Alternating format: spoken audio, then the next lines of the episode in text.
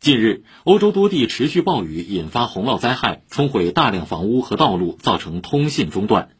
在受灾最严重的德国西部，截至昨天中午，洪灾已造成至少一百零三人死亡。